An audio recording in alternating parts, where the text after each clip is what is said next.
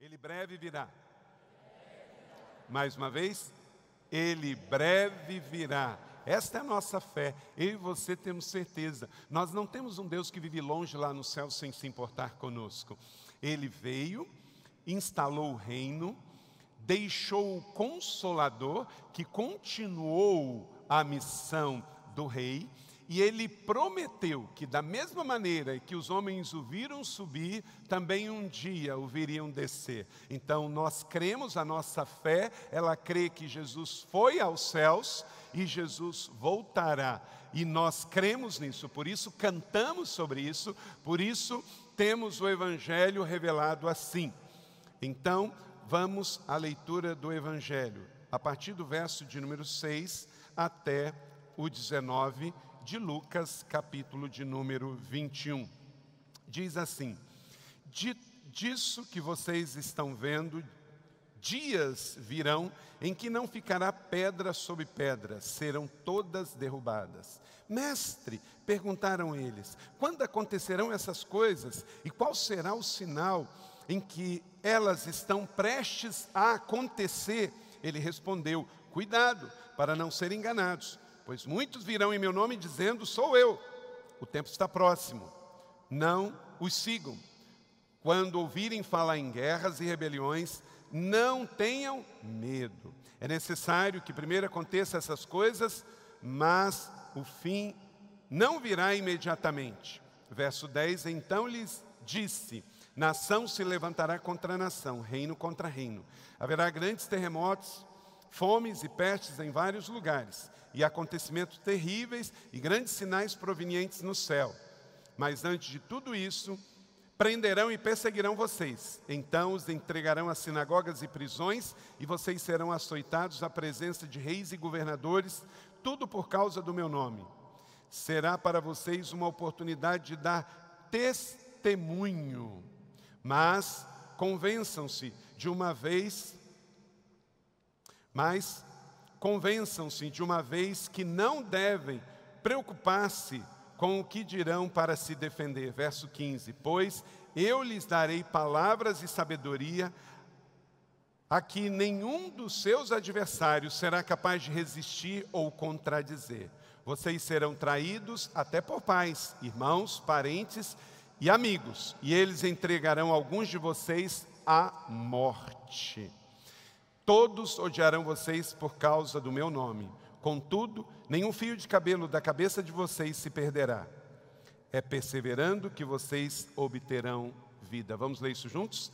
É perseverando que vocês obterão vida. Oremos. Papai, obrigado por enviar Jesus ao nosso mundo. Obrigado pela sua vida, entrega, sacrifício, morte e ressurreição.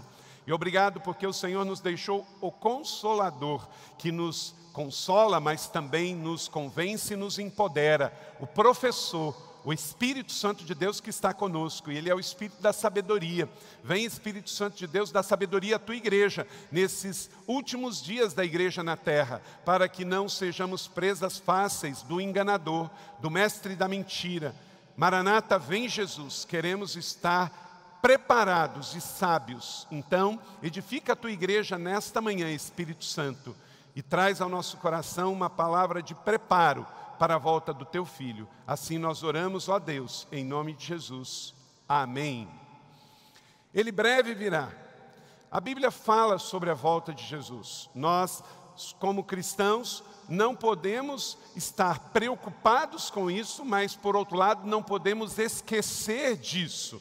Leia comigo Tiago capítulo 5, verso 8, todos em uníssono.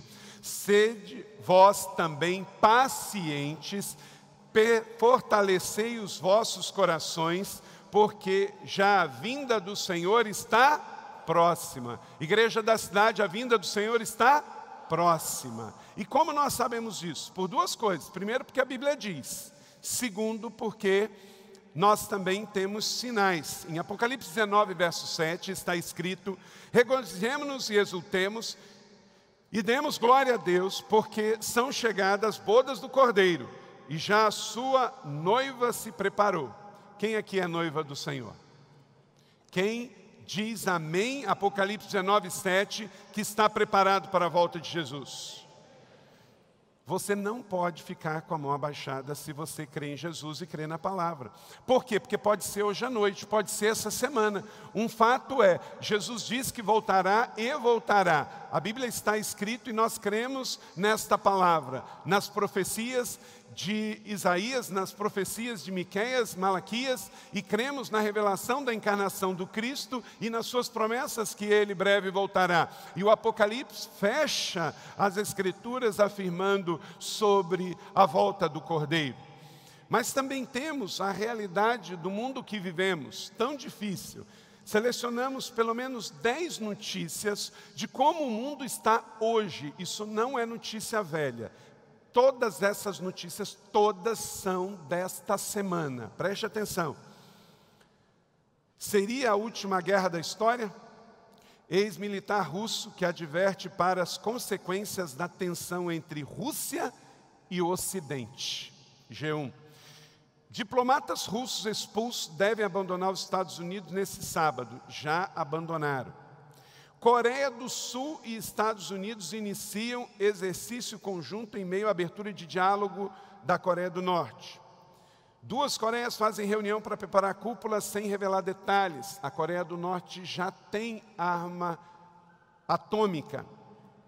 A Turquia, Rússia e Irã, um trio perigosíssimo, armados até os dentes, os três com armas nucleares. Querem cessar fogo durante a Síria. Tem um inimigo comum: Israel e também a Arábia Saudita. Ataque da Turquia ao hospital de Afrin deixa mortos, diz a ONG. A Turquia está há sete anos nessa situação, com mais de 200 mil civis mortos. Trump pode ameaçar acordo nuclear com o Irã na reunião em Viena. Olha essa notícia a 8. Príncipe herdeiro saudita diz que irá desenvolver bomba nuclear se Irã se envolver. 9. Irã troca ameaças com Israel e Estados Unidos.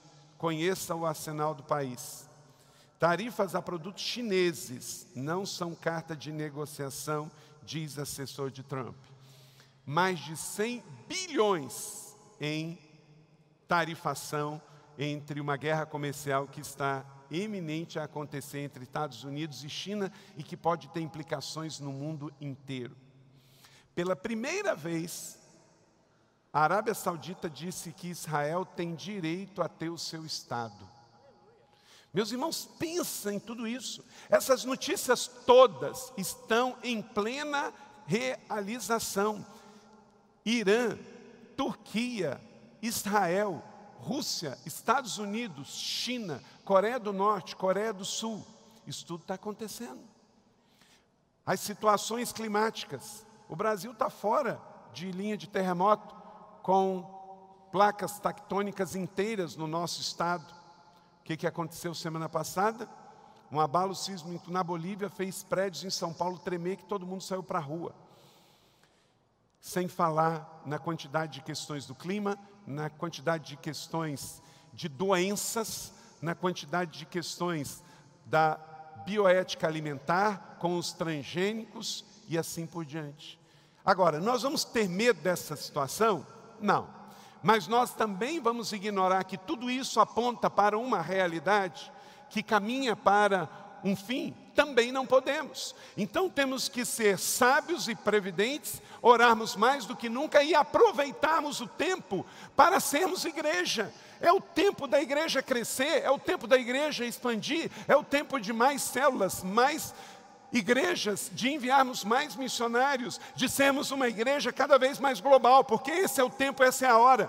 O sinal da volta de Jesus não é para nos ter medo, o sinal da volta de Jesus é para nos tirar da acomodação de que estamos neste mundo e somos daqui. Nós não somos daqui, estamos aqui de passagem. Então, portanto, a minha capacidade mental, a paixão do meu coração, o vigor dos meus braços, o recurso do meu bolso, tem que ser para que esta profecia se cumpra, mas se cumpra com mais pessoas indo para o céu, com mais pessoas salvas, porque esta igreja, ela entende que estamos aqui numa vida breve, temporária e passageira, mas com um propósito, fazer missões como estilo de vida, porque dos cinco propósitos de Deus, o único que tem prazo de validade é missões. Então, os cinco continentes da terra espera também a oração, a ação, o clamor e o envio desta igreja. Amém? Então, diante desta realidade, neste texto, que é um sermão profético do próprio Senhor Jesus, na verdade é um tema muito frequente em todo o Novo Testamento, porque a cada 25 versículos, um é sobre a volta de Jesus. Você ouviu isso? A cada 25 versículos do Novo Testamento, um é sobre a volta de Jesus. Então é um assunto extremamente importante.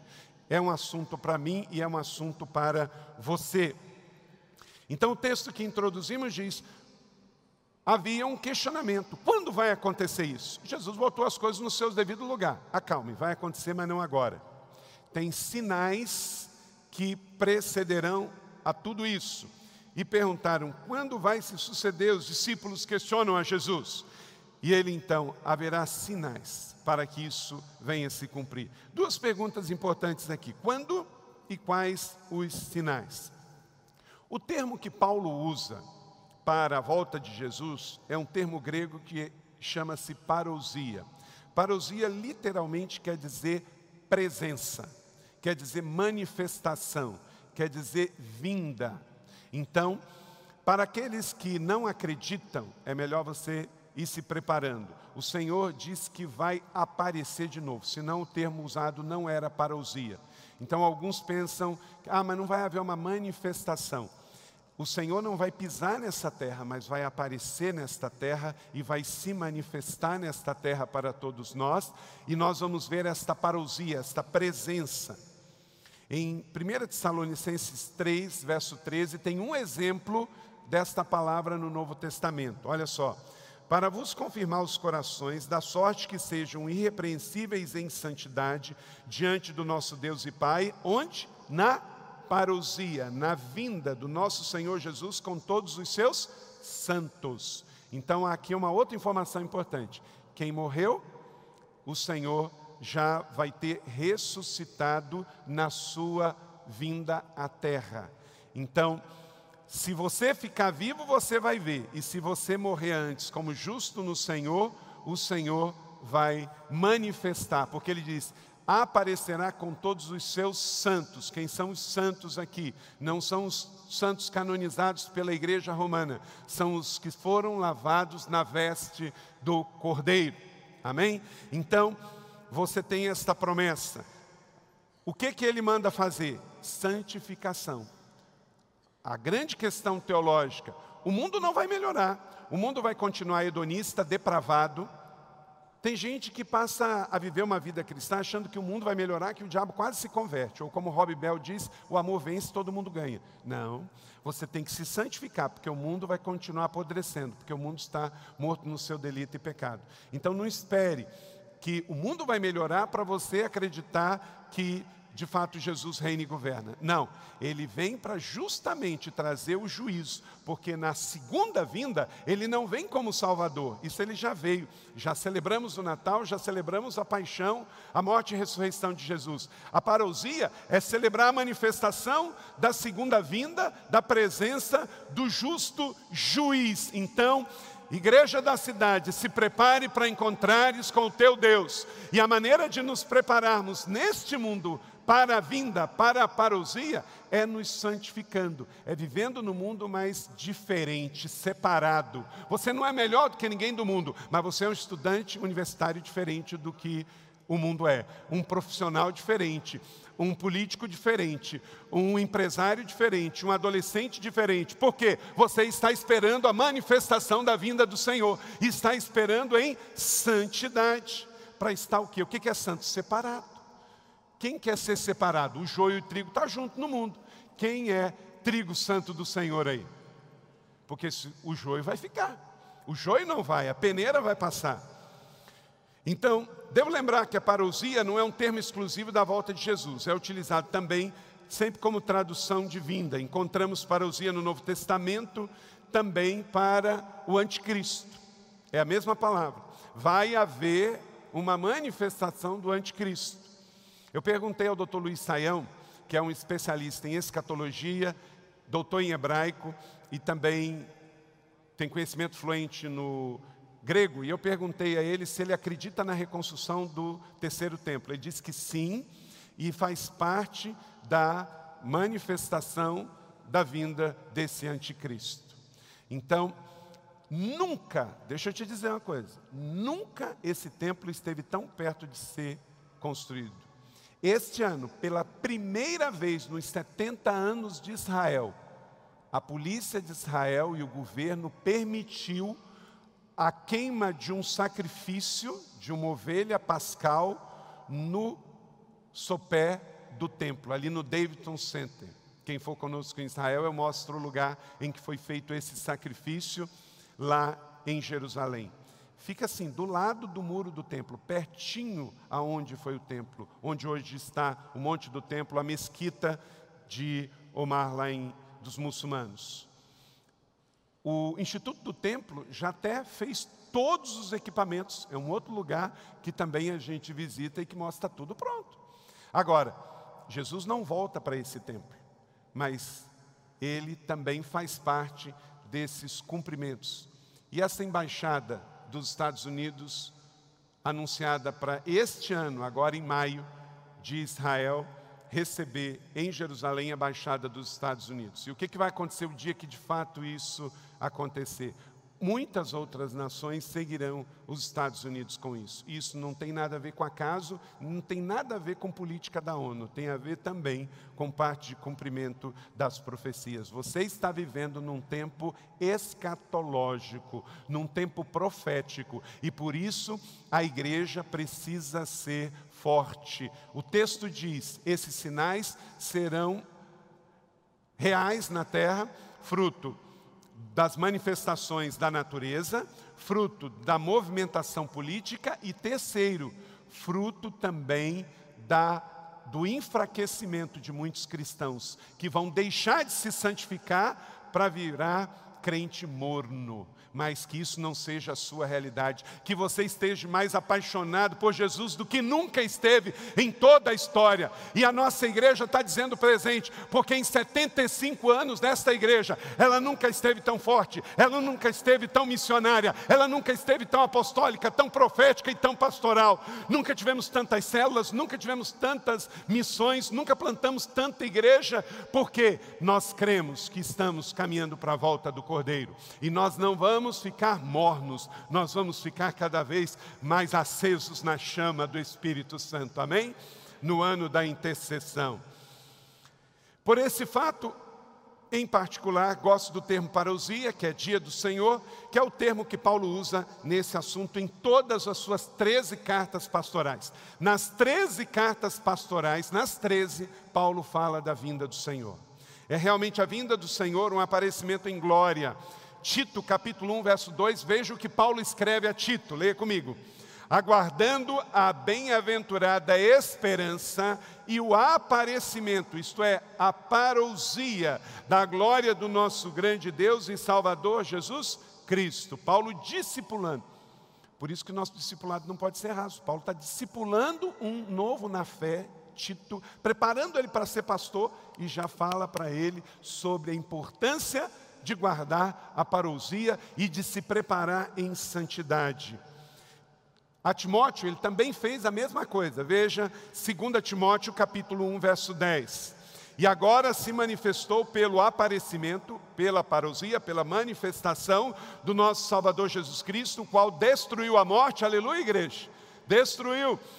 Quando ressurgiu, ele destruiu a morte, trouxe à luz a vida e a imortalidade pelo Evangelho. Quem nunca vai morrer aqui? Todo aquele que crê no Evangelho nunca vai morrer, só vai passar daqui para a eternidade. Por que que na nossa teologia, gente, quando nós vamos num velório de um justo, não há desespero? Porque nós cremos no que acabamos de ler. O que Paulo diz para Timóteo é a nossa fé. Nós temos tristeza quando um justo morre, mas não, nós não temos desespero, porque para ir para a vida eterna para tomar posse dessa imortalidade do Evangelho, ou Jesus volta, ou eu morro e vou para o outro plano espiritual. Então, para nós, não queremos a morte, mas não tememos a morte, porque a morte foi tragada na ressurreição de Jesus Cristo, nosso Senhor, aleluia. E isso alimenta a nossa fé. Por isso que eu não vou. Tem gente, gente, que ah, bateu o carro, quer se suicidar. Meu irmão, agradeça a Deus porque o carro foi, mas você está bem. Vão-se os anéis, percam. Você não perde o dedo, não, vai só os anéis. Então, mas se você teve uma perda financeira, Deus é Jeová Jireh, Ele vai prover. Que a esperança da sua salvação, da sua vida eterna, não seja tirada por causa de coisas materiais porque você perdeu o emprego, Jeová vai, vai prover. Se você foi despedido, Jeová vai prover. Se você teve uma perda financeira, se você teve uma perda material, coloque os seus olhos sobre o que é espiritual, o que não é perecível. Aprendemos aqui nos 40 dias de vida abençoada. Se o dinheiro pode comprar, é barato. Vamos dizer isso juntos? Se o dinheiro pode comprar, é barato, porque as grandes coisas da vida, dinheiro não compra. Seja rico daquilo que o dinheiro não pode comprar. Aleluia! Seja rico daquilo que o dinheiro não pode comprar. Então, por que a parousia ou fania de Jesus vai acontecer novamente? Por quê? É porque Jesus prometeu. Você quer um motivo maior? Podia parar por aqui e a gente mora. não é verdade? Ué, quem crê em Jesus aqui? Quem crê na palavra, no Evangelho? Então, podemos ir embora. Mas vamos aprofundar um pouquinho, porque vai ter alguns mais fracos que não basta só isso. Não é? porque, gente, tem gente que precisa de argumento. Vamos embora. Então, para mim, João 14, 3 é suficiente. Eu voltarei. Ué, quando uma pessoa que você ama se despede de você fala assim, ó, daqui a pouco eu volto, o que, que você faz? Você acredita? Ué, ué, gente, acredita. O, alguém já me disse, quem tem cachorro aqui em casa? Sabe qual é a coisa mais importante para um cachorro? Esperar a volta do seu dono. Alguém já me disse isso, que estudaram e que quando o dono está fora, o cachorro ele está 100% focado nisso, a volta do seu dono. Por isso que eu disse, gente, que a gente tem que ser tudo crente cachorro. A gente tem que realmente esperar a volta do nosso dono não é? Temos que esperar. Quem está esperando? Então, tudo que você estiver fazendo, né, Fabiano? Né, Vivi? A gente tem que estar tá pensando: eu estou trabalhando, meu Jesus voltará. Eu estou estudando, meu Jesus vai voltar. Breve virá, breve virá, breve virá. Com poder e com glória virá, breve virá. Aí as coisas passam a ter outro valor, porque eu sei que nada temporal é um fim em si mesmo, mas tudo é apenas um meio. Meu carro, minha casa, minha carreira, meus estudos, minha profissão, é um meio na terra porque eu vivo para uma dimensão ainda maior. Deus me deu tudo o que eu tenho, tudo que eu sei, minhas habilidades, meus estudos, o seu bacharel, o seu mestrado, seu doutorado, as suas viagens, seu carro, sua família, seus bens, tudo que você chama seu, tem um propósito dado por Deus para usar nesta terra. Mas você vive numa dimensão a mais, acima. Você foca no que é eterno, no que não é perecível. E aí você lida melhor com as suas perdas na terra, porque você sabe que tem uma dimensão acima dessa terrena. E aí quando Jesus diz: "Breve voltarei", eu voltarei. Sim, Senhor, eu vou estar esperando. Eu vou estar esperando. Manda quem pode, obedece quem tem juízo. É? Então, você não tem tempo para trair a sua esposa, para trair o seu marido, por quê? Porque você está esperando. Você, você é noiva, a noiva está esperando o noivo.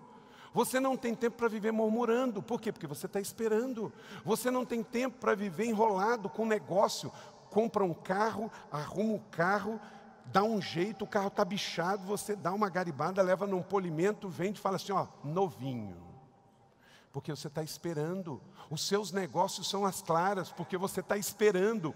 Crer na volta de Jesus tem implicações práticas para trabalhar na terra, para namorar na terra, para casar na terra, para fazer negócios, para planejar a vida.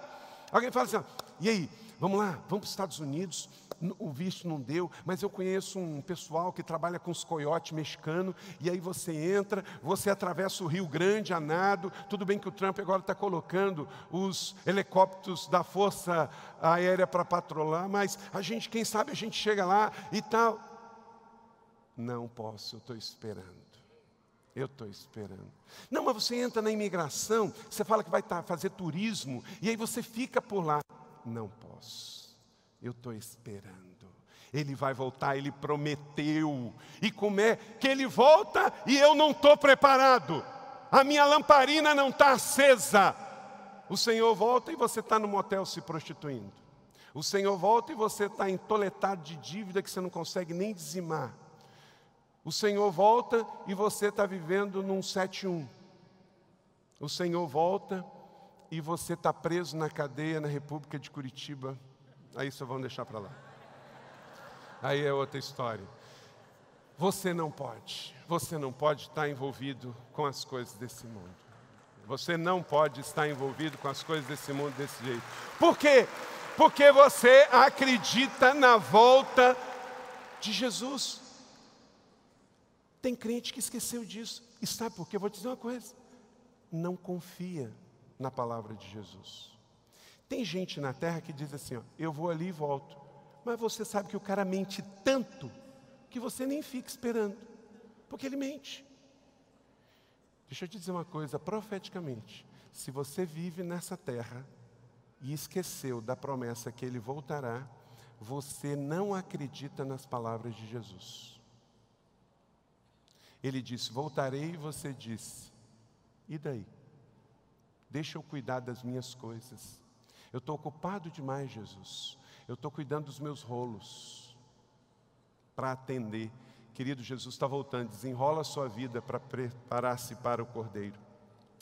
Cremos que a igreja será arrebatada antes da grande tribulação final, como disse Jesus, por amor aos escolhidos. Aí, na parousia, entra essa outra questão. A coisa vai apertar tanto, gente, tanto e tanto, que por amor a quem ama Jesus, o Senhor vai abreviar os dias. Então, a coisa fica muito, porque nós estamos vivendo, quando a mulher está grávida, o que, que ela tem antes do parto? Contrações, dores que nós chamamos de parto, não é isso, doutor Marcelo? Dores de parto. A igreja está vivendo as dores de parto, ainda não chegou a hora de nascer. As dores, as contrações vêm antes. Então a Bíblia está dizendo que o Senhor vai abreviar e vai acontecer coisas tão terríveis, mas Ele quer poupar a noiva de ver toda esta questão que vai ser muito difícil. Então, Mateus 24, 40 diz: Dois homens estarão no campo, um será levado e outro será deixado. Então vai ser o arrebatamento. Jesus, ele volta, mas no final do princípio das dores, ele arrebata, ele leva. Não sei se você leu os livros do Tim LaHaye, Deixados para Trás, que virou também o primeiro deles um filme, que está aí disponível para você ver, vale muito a pena, né? Até, de vez em quando, o pessoal escreve em carros assim, em caso de arrebatamento, mantenha a distância, porque esse carro vai ficar desgovernado, né? Então, inclusive, às vezes a gente está brincando, chega alguém e fala assim: Meu Deus, onde está Fulano? Acho que foi arrebatado. Eu falei: Não foi, não, porque se ele fosse, eu não estava aqui. Né? Eu não, se, se ele foi arrebatado, eu não estou aqui, porque eu não vou ficar deixado para trás. Você vai ficar deixado para trás? Eu não vou. Jesus voltou, eu estou dentro. Aleluia. Glória a Deus. Porque eu creio, porque eu estou me preparando e porque eu decidi, eu escolhi esperar a volta do Senhor Jesus. A volta de Jesus ao mundo consistirá na maior manifestação, aparecimento e revelação, em 1 Pedro capítulo 1, 7 e 13. E a palavra diz que será nas nuvens, nas nuvens, vai ter iCloud. Aí você vai ter que fazer o download e baixar isto para a sua realidade. Virá nas nuvens com grande poder e glória o Filho, e não tardará, como cantamos aqui, breve virá. E qual deve ser a nossa realidade? Qual deve ser o nosso comportamento diante da iminente volta de Jesus? Escreva aí três questões que você não pode jamais se deixar levar. Viver dirigido pelo medo, Não. Tudo que vier do medo é do diabo. Então não serve para mim, não serve para você. Esta igreja não vai ter medo da volta de Jesus. Salmo 56, 3, leia comigo. Mas eu, quando estiver com medo, confiarei em ti. O medo já foi repreendido e mandado embora na nossa vida, família e ministério. Você não pode ser tomado pela ansiedade, porque a ansiedade paralisa. Escreva aí Filipenses 4, 6. Não andem ansiosos por coisa alguma, nem pela volta do Senhor. Mas em tudo, o que é que você deve fazer? Orar, suplicar, dar graças a Deus e apresentar os seus pedidos a Deus. Então, você tem algum receio? Ora. E terceira coisa, nunca agir pela insanidade do desespero. Ao longo da história, muitas seitas marcaram a volta de Jesus e foram comprar leite, água, foram viver embaixo de abrigos, porque Jesus vai voltar, então tem gente que parou de ter filho, tem gente que parou de trabalhar. É, Oswald Smith, é, aquele fundador, Joseph Smith, perdão, Joseph Smith, fundador é, da Simone de Jeová, ele marcou a volta de Jesus um monte de vezes. Ellen White marcou a volta de Jesus um monte de vezes. Então, não está nenhum cristão autorizado a marcar a volta de Jesus e cometer insanidades. Você não pode ter medo, você não pode ter insanidade, você não pode ter ansiedade. 2 Coríntios 4, 8, leia comigo. De todos os lados somos pressionados, mas não desanimados. Ficamos perplexos, mas não desesperados. Tudo isso que eu mostrei aqui na abertura nos deixa perplexos. Como é que pode um regime como a Coreia do Norte? Se a terra tivesse uma porta para o inferno, seria a Coreia do Norte. É que não tem, porque o inferno não é um lugar nesta terra.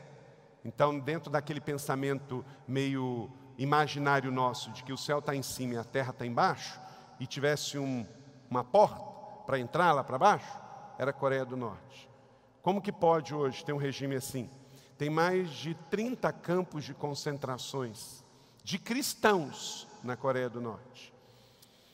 O povo está comendo. Sabe o que acontece hoje em alguns lugares da Coreia do Norte? Uma pessoa é sepultada e tem que ficar vigia, porque se sepulta e deixa, vem gente e desenterra para comer a carne, porque o povo está completamente faminto.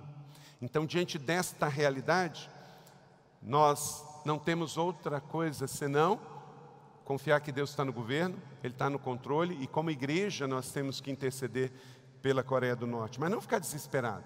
Um cristão não fica desesperado com as notícias ruins, porque Deus está no governo. Há uma parte da nossa teologia que é a soberania de Deus. Deus é soberano e está no governo.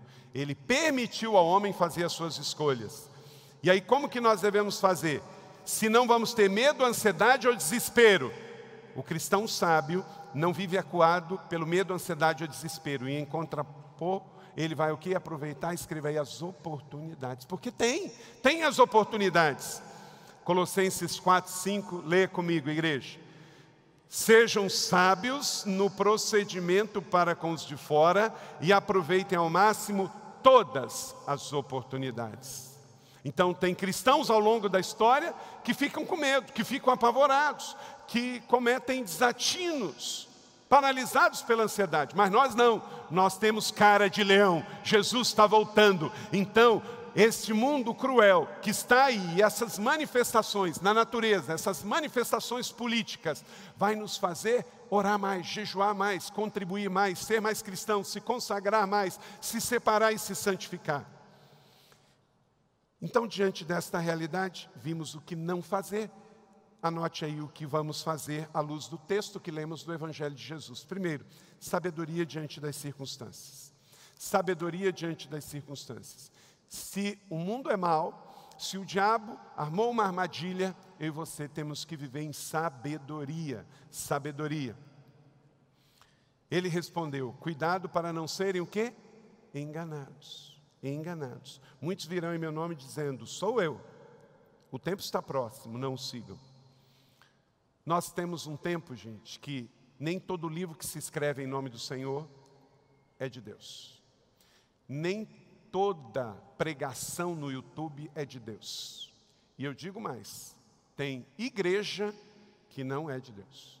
Agora, eu não posso julgar ninguém.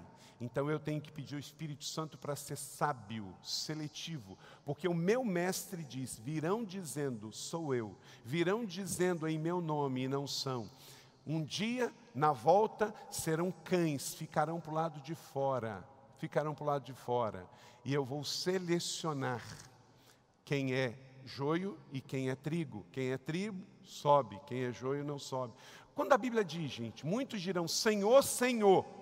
Quem chama Jesus Senhor? Um ateu chama Jesus Senhor? Não. Quem chama Jesus de Senhor é quem crê que Ele é Senhor. Só que faz isso dissimuladamente, faz isso para enganar, faz isso para benefício próprio, faz, prega o evangelho para tirar lucro, para explorar as pessoas, prega o evangelho para enriquecer e não estão nem aí. E quem tem que discernir isso? Somos nós. Somos nós. Porque tem coisas, existe uma linha muito tênue na missão profética da igreja. Tem coisas que nós não julgamos mas tem coisas que pelos frutos nós podemos denunciar. Entende? Tem coisas que nós pelos próprios frutos, pela o tipo de árvore que dá. Então nós temos que discernir o tempo. Isso vai diminuir com a volta de Jesus? Não, vai aumentar. Então tem muita gente aí dizendo, dizendo, dizendo, ué, nesses dias agora, não teve pastor evangélico defendendo você invadir defendendo você ir para o braço, defendendo e contra o Estado de direito.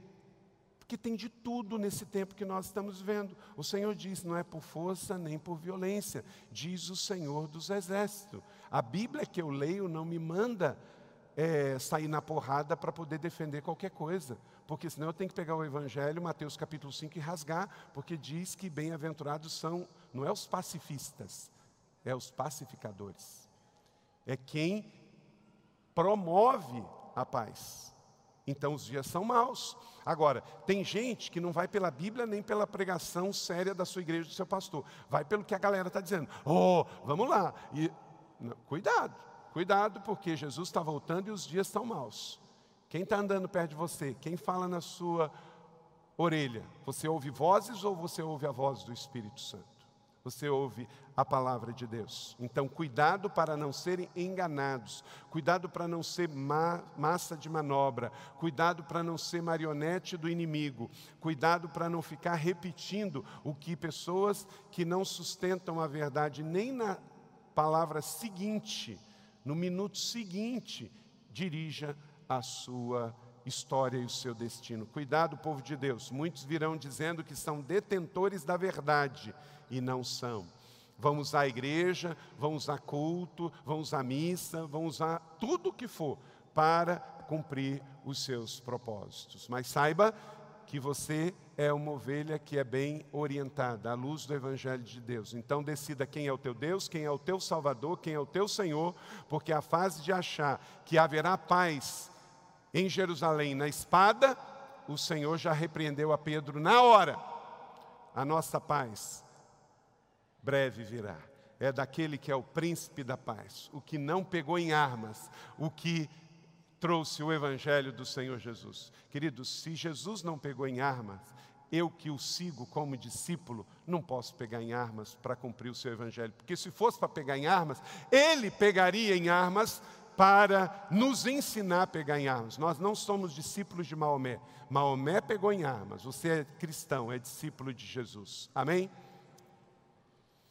Perseverança diante das calamidades. Você não pode espanar, você não pode jogar a toalha. As calamidades vão acontecer, 9 e 11. Quando ouvirem falar de guerras e rebeliões, não tenham medo. É necessário primeiro que aconteça todas essas coisas, mas o fim virá depois.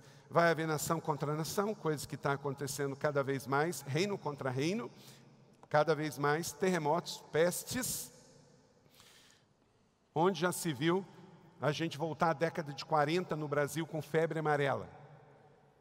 Não é? Acontecimentos terríveis em todos os lugares e grandes sinais nos céus. As bombas continuam caindo do céu.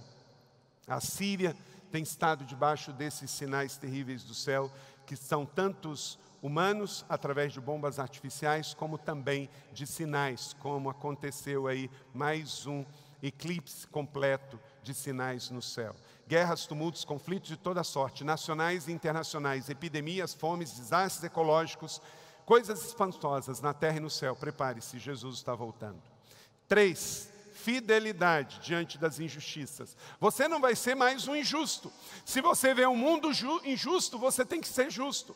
Se você vê trabalho escravo, você tem que trabalhar com trabalho de honra. Você não pode explorar o seu funcionário, você não pode explorar o mais pobre, você não pode explorar o opresso, você tem que abençoar. Os seus funcionários têm que ser tratados com honra, com bênção, com alegria, com paz, porque o único meio de vencer a injustiça é com a justiça.